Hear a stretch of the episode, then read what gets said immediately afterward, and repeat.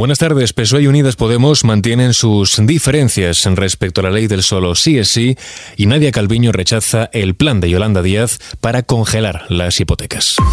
ISFM Noticias con Jorge Quiroga. Al menos 400 condenados por delitos sexuales se han beneficiado ya por la ley del solo sí es sí, entre revisiones de condena a la baja y sentencias posteriores en aplicación de la norma. Este es el balance oficial, según datos de los diferentes tribunales de justicia del país. De estos 400 casos, 29 han conllevado ya la excarcelación de condenados.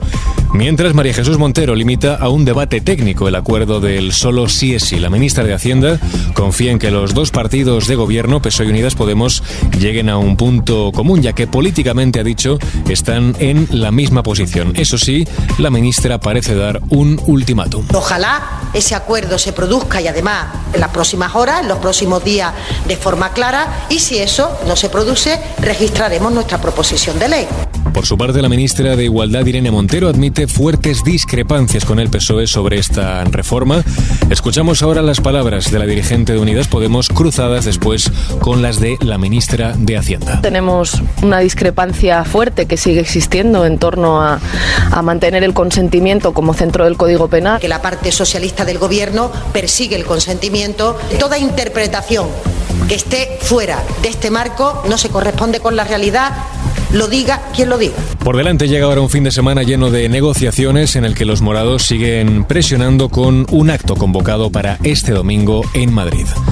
Por su parte, Feijó ha censurado que el gobierno siga negociando, ha dicho, consigo mismo. El gobierno sigue negociando con él mismo para ver qué reforma presentan a la ley que ellos mismos hicieron y que es un disparate jurídico y un disparate en la protección y en la igualdad de las mujeres. El máximo responsable del PP se ha pronunciado en estos términos sobre la polémica ley, mientras moviliza a Aznar y a Rajoy en Valencia. Convoca a los expresidentes del gobierno para un acto de pre-campaña en la ciudad del Turia, a la que también asistirán todos los presidentes autonómicos del partido para remarcar, dicen, la unidad de la formación popular.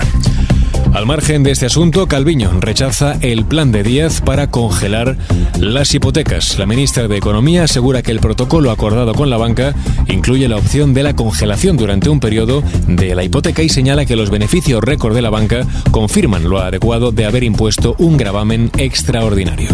Además, Calviño pide a los bancos ser parte de la solución para poder, ha dicho, capear la subida de tipos. Nosotros hemos acordado con el sector bancario eh, un código de buenas prácticas que por supuesto es un mínimo, por razones del propio prestigio del sector financiero, que debería ser el primer interesado en que los ciudadanos españoles en este momento vean a las entidades financieras como parte de la ayuda, parte de la solución eh, y como un, eh, agente, un, una ayuda para poder capear de la mejor forma posible la subida acelerada de los tipos de interés.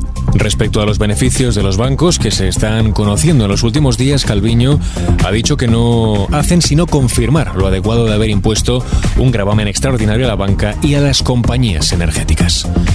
Seguimos con otras cuestiones también en ámbito nacional. El juez del caso Villarejo pide a la policía investigar las grabaciones más antiguas del excomisario. Manuel García Castellón ordena a la unidad de ciberdelincuencia que proceda en el plazo de un mes al volcado de material de las décadas de los 70 a 90 y que contienen, según Villarejo, informaciones sobre los GAL o el 23F.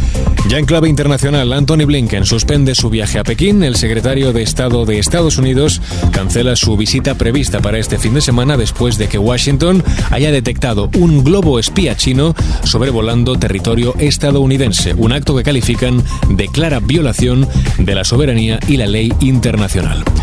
Por su parte, Rusia avisa que el embargo de sus derivados de crudo alterará los mercados globales. Desde el Kremlin advierten sobre la medida que impulsará la Unión Europea desde el próximo domingo y que podría conllevar un mayor desequilibrio. Además, descartan recortar su producción de petróleo.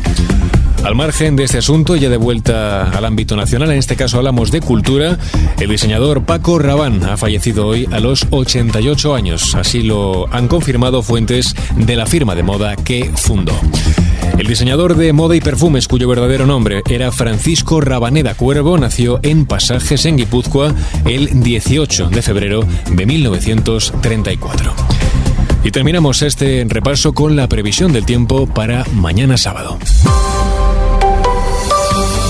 Cielos poco nubosos o despejados en Península y Baleares, en Canarias intervalos nubosos y chubascos dispersos que pueden ser intensos en La Palma. Suben las temperaturas máximas, en este caso en el sureste peninsular y Baleares, bajan en todo el extremo norte peninsular, pocos cambios en el resto y también lo harán en las mínimas. Así con la previsión del tiempo ponemos punto y final a este repaso informativo. Gustavo Luna estuvo a cargo del control de sonido. La información sigue actualizada en los boletines de XFM. Thank you.